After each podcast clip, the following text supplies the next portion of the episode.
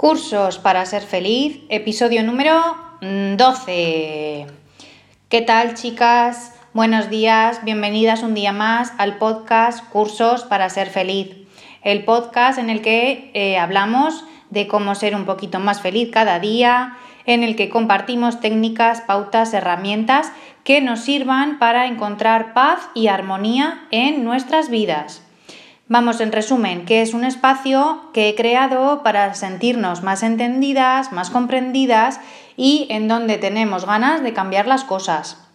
Lo primero de todo, nos preparamos ese cafecito y nos lo tomamos juntas. Hoy eh, la cita que he elegido para comentar como cita del día es que no eres débil por pedir apoyo, sino que eres valiente por atreverte a pedirlo. Eh, está al hilo de lo que vamos a hablar hoy, que es eh, de las razones, bueno, os voy a hablar de seis razones que nos hacen sufrir, razones del sufrimiento. ¿Vale? Eh, entonces, para evitar una de ellas, sería, mm, hemos hablado en varias ocasiones de ello, que es en delegar, en pedir ayuda, en pedir apoyo y eh, que esto no nos hace más débiles, ni nos hace más vulnerables, ni, los, ni nos hace, eh, pues eso, sentirnos, sentirnos menos fuertes. Nada de eso, al revés. Por pedir ayuda, por delegar, por decir no puedo más, eh, por favor, ayúdame, haz esto por mí. Al revés, eres valiente por atreverte a pedirlo, por ser humana, por ya no poder más y por, por sentir ese agobio, ese estrés y delegarlo para no llegar a sentir eh, pues eso, ese sufrimiento, ese, ese, agobio y ese malestar. Eh, Ahora hablaremos de eso, de las seis razones del sufrimiento, pero eh, antes de meternos en materia, sí que os quería recordar que en cursosparaaserfeliz.com podéis encontrar un montón de cursos que eh, nos ayudan a mejorar el día a día, cambiar la perspectiva y encontrar con ejercicios, pautas y herramientas ese equilibrio que hemos perdido. Por solo 10 euros al mes puedes acceder a todos los cursos que voy ampliando constantemente. Cada mes subo cursos nuevos. Y dicho esto, ahora ya sí que quiero hablaros de seis razones de sufrimiento. La primera razón es eh, querer controlarlo todo. Pues eso, lo que decimos, querer hacerlo todo yo, querer eh, controlarlo todo yo, quererlo tener todo de mi mano yo. Y no, yo, yo, yo, yo, no, eso no, no, no nos hace mejores ni nos hace más perfectas, al revés. Quererlo controlar todo, además de que es imposible, eh, es agotador. Entonces, no podemos controlarlo todo. Tenemos que controlar las cosas más importantes eh, que nos suceden. Eso sí que lo tenemos que controlar. Eh, tema horarios, comida, niños, etcétera, pero no todo, no controlarlo todo, no podemos controlar todo lo que pasa a nuestro alrededor. Segunda razón, desear que las cosas salgan como tú quieres. Y si no, me enfado y no respiro. No, eh, desear que las cosas salgan como tú quieres, pues hombre, es verdad que todas tenemos unas ideas, unas perspectivas y unos planes que queremos que salgan pues como todas, pues como hemos imaginado, ¿no? Eh, bueno, pues si salen así, fenomenal, pero muchas veces siento deciros que esto no es así y todas lo hemos sentido y lo hemos sufrido en nuestras propias carnes. Entonces lo que tenemos que hacer es, bueno, si salen como yo quiero, pues estupendo y fenomenal, pero si no es así, eh, bueno, pues vamos a ver qué es lo que ha fallado, qué es lo que podemos cambiar y seguimos adelante. Pero no venirnos abajo, no decepcionarnos, porque muchas cosas no saldrán como tú te las has imaginado, como tú las has soñado, como tú te las has inventado. ¿Vale? Las cosas a veces salen bien, a veces no te salen tan bien. Bueno, pues vivamos con ello. No podemos aferrarnos a lo que puede no suceder o suceder. Las cosas, como hablamos, eh, suceden de una manera u otra. Lo que cambia es nuestra perspectiva y nuestra manera de afrontarlo.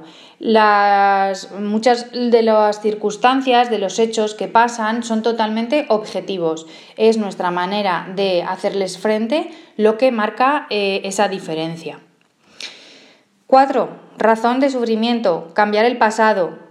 No podemos cambiar el pasado, el pasado ya ha pasado, el futuro todavía no ha llegado. Tenemos que vivir el presente. Cambiar el pasado y quedarnos viviendo en él, eh, eso no nos hace más que eh, meternos en un bucle, en un bucle de sufrimiento por los y si, y si, esos famosos y si, y si hubiese hecho, y si hubiese dicho. Bueno, dejar esos y si, porque esos y si ya no van a pasar.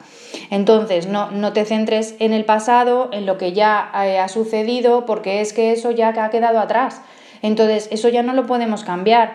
Mira a ver qué puedes hacer en el presente eh, que te haga seguir hacia adelante. ¿Vale?